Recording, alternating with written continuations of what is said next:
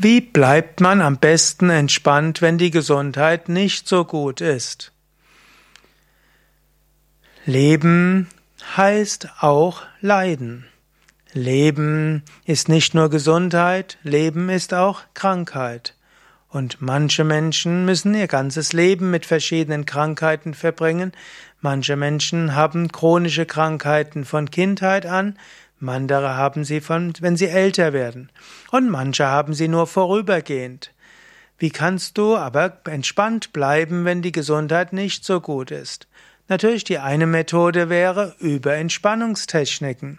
Auf unseren Internetseiten, mein Name ist Sukade von www.yoga-vidya.de, auf unseren Internetseiten findest du viele Audios und Videos mit Entspannungsanleitungen. Auch Meditation hilft. Also nutze die Zeit der Krankheit, um meditieren zu lernen und tiefen Entspannungen zu üben. Auch im Krankenhaus gibt's ja inzwischen Handyempfang und so kannst du am besten die mit Audios tiefen Entspannungstechniken üben und dich zur Meditation anleiten lassen.